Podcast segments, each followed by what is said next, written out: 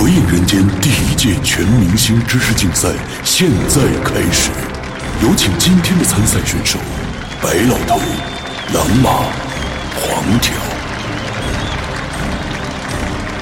抢答现在开始，请听题：《鬼影人间》第二季纪念 DVD，请注意，我说的是第二季纪念 DVD 将在什么时候在什么平台上市？看黄条抢答速度过快，下次请注意。你妹呀！开始，白老头，《鬼影人间》第二季纪念 DVD 将在二零一三年七月二十号，呃，在《鬼影人间》官方淘宝店上市。正确，加十分。第二题，请听题：《鬼影人间》第二季 DVD 将有什么样的新卖点？开始，黄条，第二季 DVD 将加入互动式菜单。不完全正确，还有谁补充？狼马，第二季 DVD 有一个隐藏故事，这个故事是那两个 SB 主播一起讲的，哼 肯定没什么意思。听说还搞了个游戏，闯不了关的还听不到。切 我和万岁儿都说了，我们绝对不会买的。狼马，我们不关心你的私生活。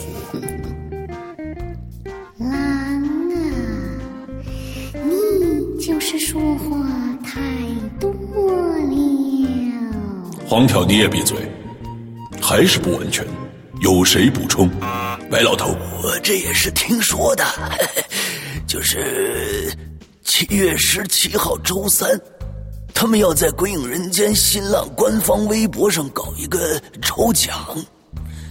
呃，关注《鬼影人间》后呢，转发并呃艾特三个好友，就有机会得到前五张签名 DVD。好，答案正确，但每个人的答案都不完全，所以都不得分。那，我太好了，我我又产生幻觉我打的万岁，万岁，你在我身边，我又产生幻觉。不得分。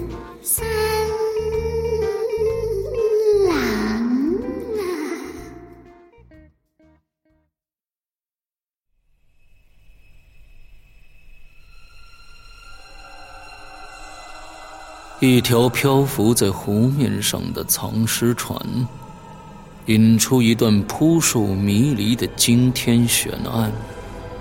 湖边别墅疑云密布，杀机重重。《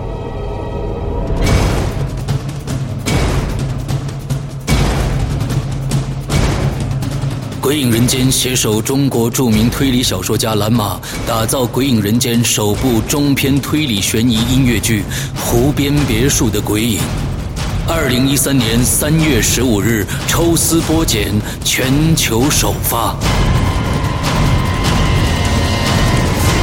鬼影丛生，魅火舞动，精彩内容尽在《鬼影人间》苹果 APP。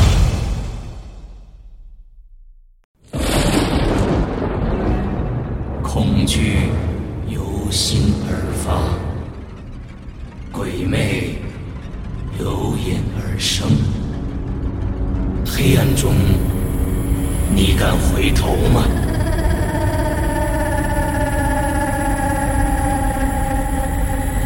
现在你收听到的是《鬼影人间》，笔仙，作者一名，由孙一礼播讲，第三集。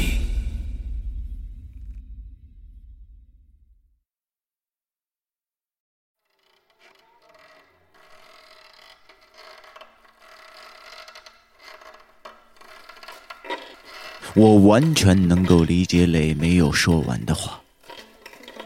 挂在开门档上的车灯自动亮起，又熄灭。唯一合理的解释是车门在我们都没有知觉的情况下打开又关上。恍惚间，我仿佛看到了一只黑手，趁我和磊谈笑之际。慢慢的拉开车门，他坐了进来，又缓缓的把车门拉上。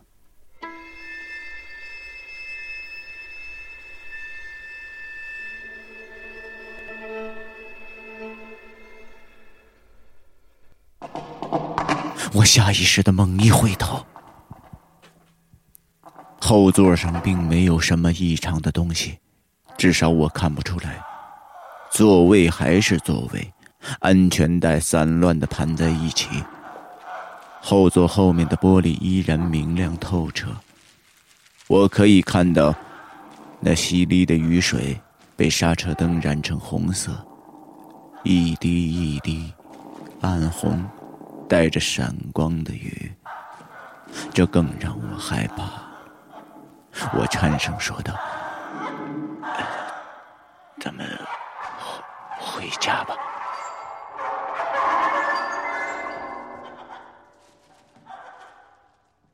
重新上路后，雷开得更加的慎重，他一言不发，我也默默瞪着左右摇摆的雨刮器，发愣。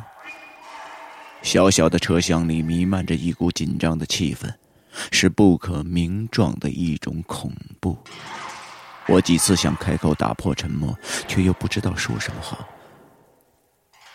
我开始胡思乱想起来。难道你说的七天之后的事情是真的？难道我们今天又会？遇到什么吗？我不敢再往下想了。那只猫，雷突然开口，他吓了我一大跳。我说道：“什么？那只猫怎么了？”我张眼四望，并没有见到猫的影子。哎呦，瞧你紧张的！雷笑着看了我一眼。我也发觉自己好像太神经质了，不好意思的笑了笑。我说道：“你想说什么呀？”雷回答道：“哦，我是说，就上个星期那件事儿。我觉得那应该是两只猫，凑巧长得一样罢了。它如果是一只猫的话，它怎么可能从停车场一直跟到咱们家呢？而且还赶在我们前面。”那猫不可能有汽车跑得快吧？我回答道：“啊，那当然，啊，普通猫是这样。那可是，它要是别的可就难说了。哎呀，行了行了，你别老吓唬自己行不行？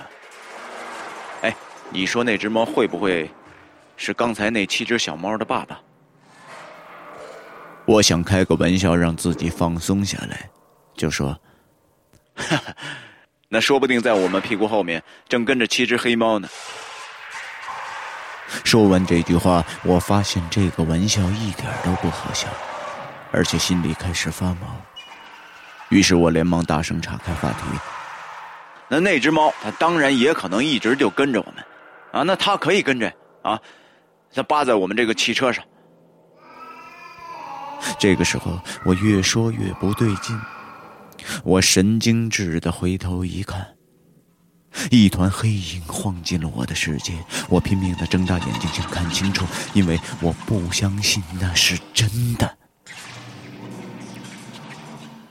一只黑猫正趴在后窗外，黑色的大尾巴竖得笔直，上边蓬松的毛。垂下来，显得上粗下细，像一个黑色的感叹号。被雨水淋湿，毛呈一根一根的尖针状。我可以清楚的看见雨水一滴一滴从针尖上滑落。他那两只绿色的眼睛正发出了一种凶狠的光。他瞪着我，我感到自己扯紧的眼角在抖动着。汽车又一个急刹，我毫无疑问，雷也是从倒车镜里看到了这一幕。猫被惯性的甩了出去，我可以听见猫在车顶棚上的滚动的声音，那尖锐的猫爪在车顶上刮出了刺耳的声音。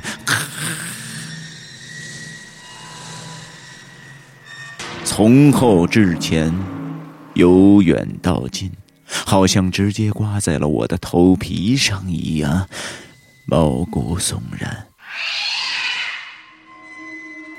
一声怪叫，猫被斜斜的甩了出去，在地上滚了两圈之后，就消失在黑暗的雨中。我惊魂未定的看着雷，他也看着我。到了这个时候，好像说什么都是多余的了。我说道。回家，快回家！我们当时还不知道，其实回不回家已经不再重要了。汽车开出了几米就停住了，我问道：“怎么了？”我生怕磊说出一句“车坏了”之类的话，磊的嘴唇蠕动了几下，他没有说话。我急了，马上说道：“你他妈怎么了？快说话呀！”磊慢慢的回头看着我，他说道：“你看，这是哪里？这条街上没有路灯，笔直的，略带往下倾斜的，通向前方。”尽头是一片黑暗，连汽车的远光灯也无法企及。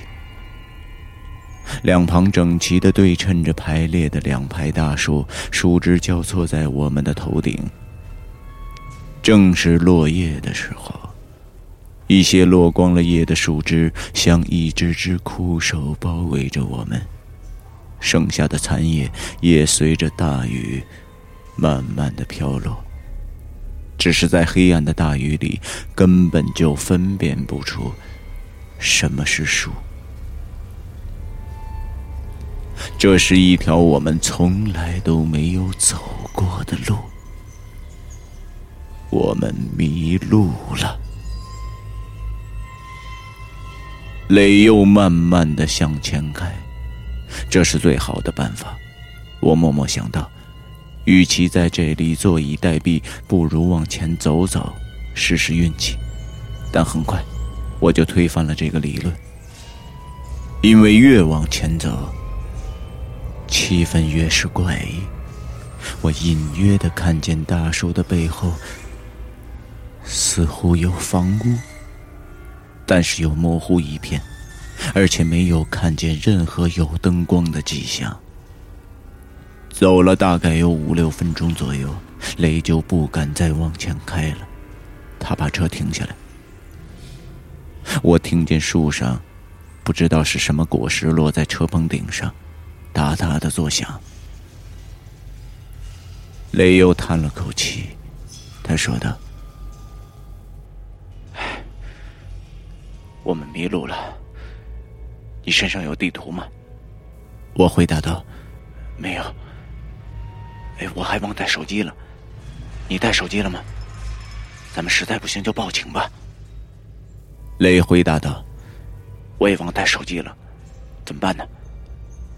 要不然，咱们一起下车去问问路，车上有把雨伞。”我看看窗外，一片漆黑，我实在是鼓不起勇气下车到那一片黑暗之中去。我说道。要不，我来开车试试。两个人都不敢下车，于是就在车上挤作一团，推推攘攘，好不容易把座位换过来。刚一坐定，就听见“砰”的一声门响，似乎是一团不太坚硬的东西落在了汽车上。猫。我和雷同时回头一看，一团漆黑的影子在后窗玻璃外一闪而过。我感到我的心里抽了一下，走走，快走快走，等什么？我猛地一踩油门，两只前轮嗖的一下一跃而去。我加起油门，一阵狂冲，两边的树影不断的往后退着，然而我却看不到一星半点儿要到路的尽头的迹象。雷喊道：“哎，慢点，慢点！哎呀，你找死啊！”我开始清醒过来，连忙将一百五六十迈的车速慢慢的放下来。我这才发现，自己已经是一身的冷汗。连方向盘不知什么时候也变得已经湿漉漉的。雷恼怒的压低着声音，他说：“哎，你不要开那么快，你是想今天死在这里吗？哎呀，但是你也别停下来，咱们边走边找路呗。”我连连点了点头，又往倒车镜看了一眼，还好没有猫。雷又说道。别看后面，后边交给我处理，开你的车。我稍微的冷静了一点，又开了一段路，注意到这条路上居然还有不少岔路。我真的不敢贸然进去，但大路却越走越长，仿佛永远没有尽头。两旁的大树也毫无变化。我的心中又开始发毛了。雷，现在，你看现在咱们往哪儿走啊？雷没有吱声，他点了支烟递给我，自己也点了一根。下个路口，咱们转进去。他吐了一口烟，说道：“哎，那是什么？”前面一棵大树，横在路中央，道路到此完全中断，无法再往前走了。但我依然可以看见，路在树的身下笔直的向前延伸，倾斜向下，似乎永远没有尽头。越过这棵树，道路的两边依然还是一排排的大树。但我们已经不能再向前了。我感到一把毛刷子慢慢的刷在我的心里。这个时候，雷带有命令的口气说：“往回走，原路返回。”此时的我早已经没有了主意，就按他说的话做。但我的心中隐隐有种预感。今天我们要走出这个地方，是千难万难了。果然，走了不到十分钟，我的预感显灵了。前面有一棵大树，同样的挡住了去路。不，那不是去路，是来路。我问他：“哎，我们来的时候为什么没有啊？”这种愚蠢的话已经没有了任何意义。我提议道：“走岔路吧。”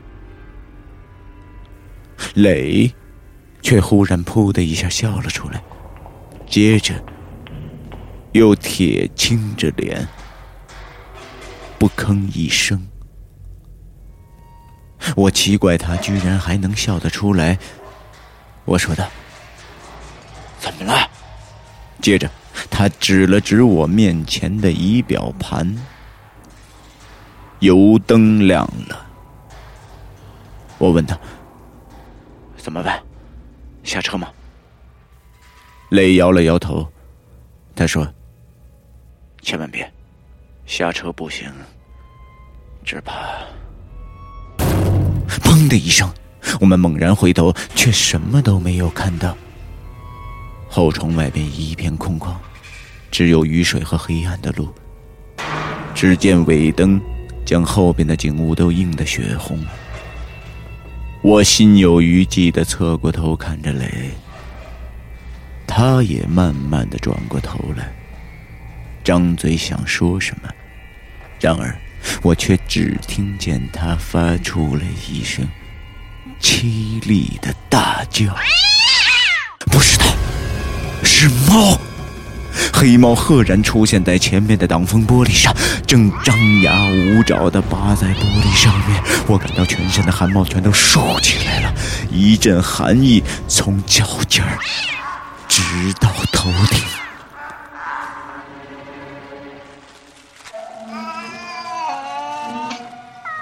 黑猫竖起了一只爪子，它摁在玻璃上，似乎在示威。雷大吼一声。他用力的在玻璃上击了一拳，之后又不停的做出攻击的动作，希望能够把猫给吓跑。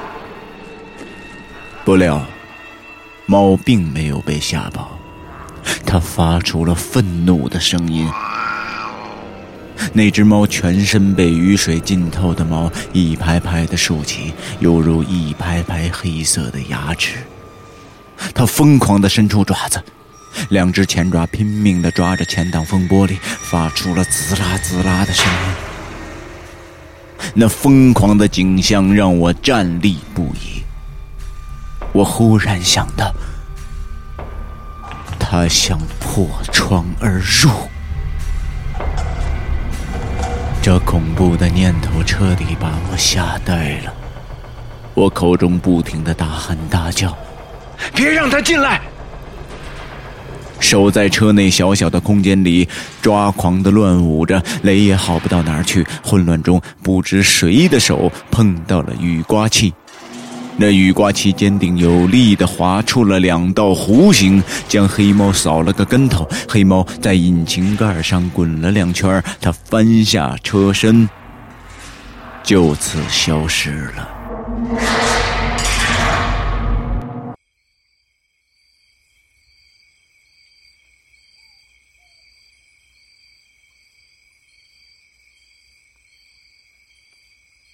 一切都发生的太快了，黑猫的来无影去无踪，让我不敢相信这一切是真的。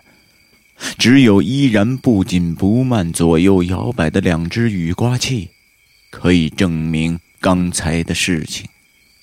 我惊魂未定，两只手扶着方向盘，我直喘粗气。直到磊说：“快走，走岔路。”又是一阵狂冲，我丝毫不理会油箱里面还有多少油，也不理会下雨路滑容易出事。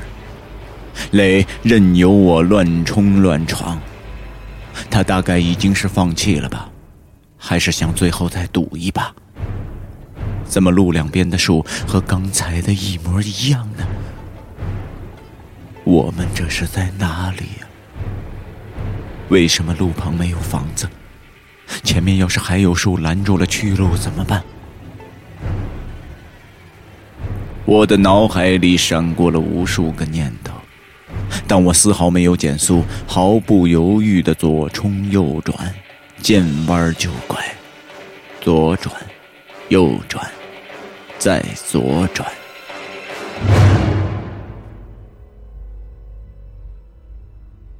不可思议的事情发生了。我突然发现自己竟然已经到了家门口的路上。我长舒了一口气，抹了一把脸，脸上、手上全是汗。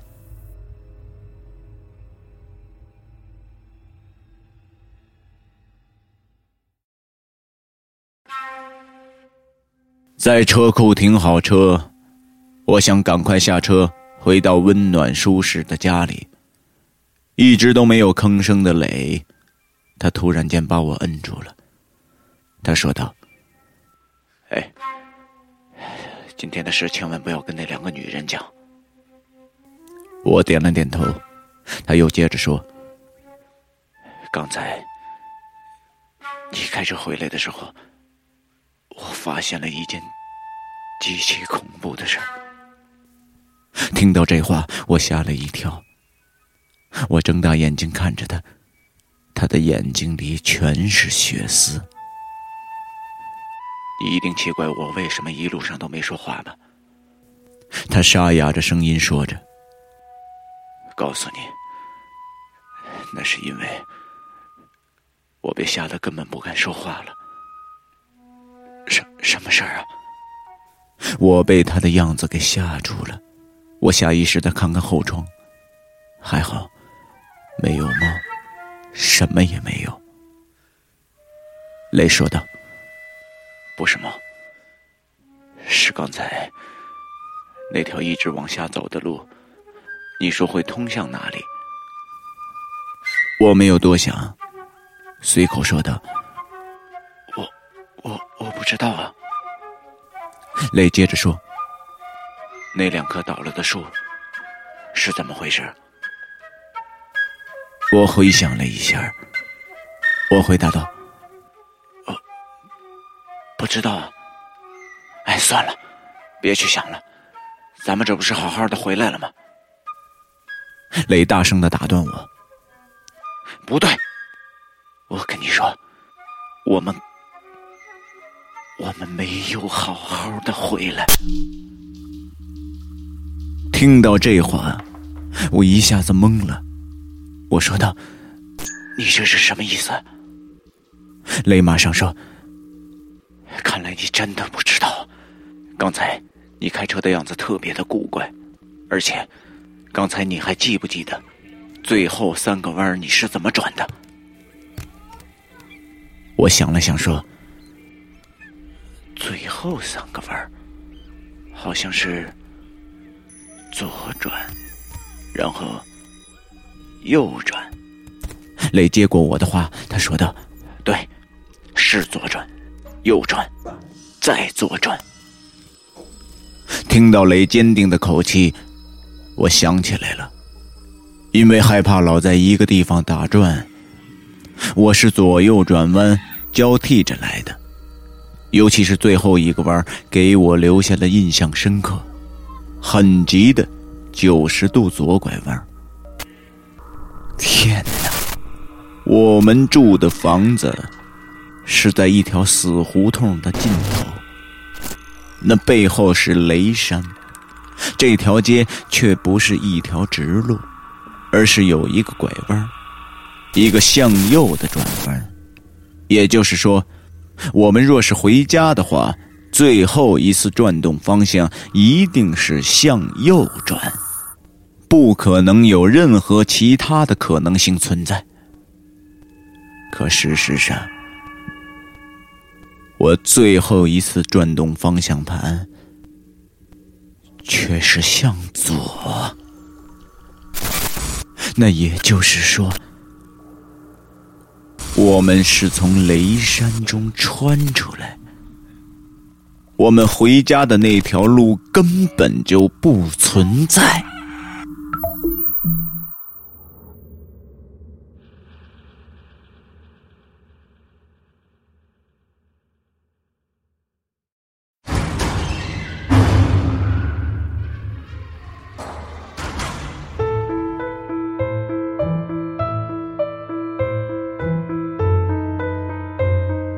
刚刚你收听到的是《归隐人间》第三季之《笔仙》，作者佚名，播讲人孙一礼，由沙石驿站制作。